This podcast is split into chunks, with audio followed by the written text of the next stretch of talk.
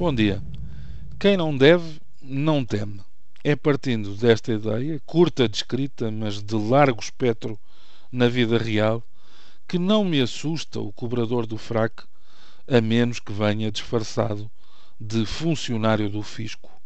Perante este, a nossa defesa é sempre limitada porque pode sempre haver mais alguma verba mirabolante para pagar entre juros, custas, moras, impressos, ausência de impressos, selos, lapsos, esquecimentos e tudo pago à razão de crime. Confesso que por estes dias o que incomoda e o que me faz sentir acusado, perseguido, sitiado, cercado e desprovido de recursos são mesmo as meninas e os meninos que me assaltam o telemóvel com a velocidade e a voracidade de piranhas, quase sempre a coberto de números privados, tão anónimos quanto cobardes, uma vez que o desprotegido cidadão acaba sempre por alimentar uma réstia de dúvida. E se aquele contacto desconhecido fosse finalmente o convite para mudar de vida, o desafio pessoal, a proposta profissional há tanto sonhada? Claro que nunca é, e que se fosse, haveria insistência. Mas sem sair do lugar comum, há sempre aquele grilo falante dentro de nós a lembrar a velha tirada do homem no lugar certo à hora certa. Mesmo com essa lancinante questão, não compensa aquele terror psicológico que é o bombardeamento por meio de novos produtos, aliciantes tarifas, compensadores pacotes, tudo junto ou quatro em um, com campanhas de publicidade tão avassaladoras que deve ser preciso vender muitos milhares de produtos, tarifas e pacotes.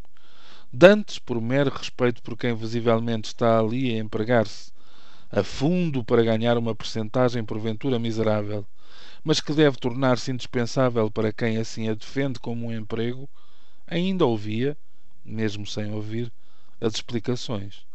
Depois aconteceu-me o que temia. Convenceram-me a mudar o tarifário do telemóvel, garantindo-me que a nova modalidade tinha mesmo a minha cara. Afinal, era só para gozar a dita, a minha cara. Passei a pagar bastante mais. Passados os meses necessários para me certificar, quis voltar ao meu bom e velho modelo. E constatei que aquilo que num sentido fora o superlativo absoluto da simplicidade era agora bem mais difícil e envolvia faxes, identificações e assinaturas. Resultado: deixei de uma vez por todas de fingir que ouvia.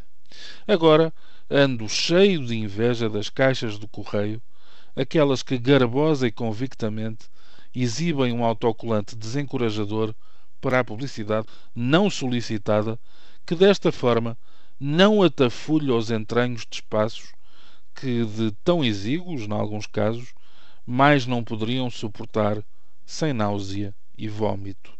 Sensações que reconheço também me afligem a mim de cada vez que as empresas às quais pago escrupulosamente, já desconvencido que uma parte desse estipêndio poderia comprar o meu sossego, voltam ao ataque. Nada disso. Ora, se o assédio telefónico, cada vez mais indiscriminado nos horários, com especial predileção pelo momento da janta, tendo já furado o consenso de área reservada para os fins de semana, se este pesadelo começa nos meus fornecedores, como posso ter esperança que o inimigo me deixe em paz? Imaginem agora se eu estivesse desempregado ou em situação económica mais difícil e me viessem com estes desafios irresistíveis. Não escapava ninguém, nem mesmo a mãezinha do telefone, que, como se sabe, é a telefonia. Bom dia.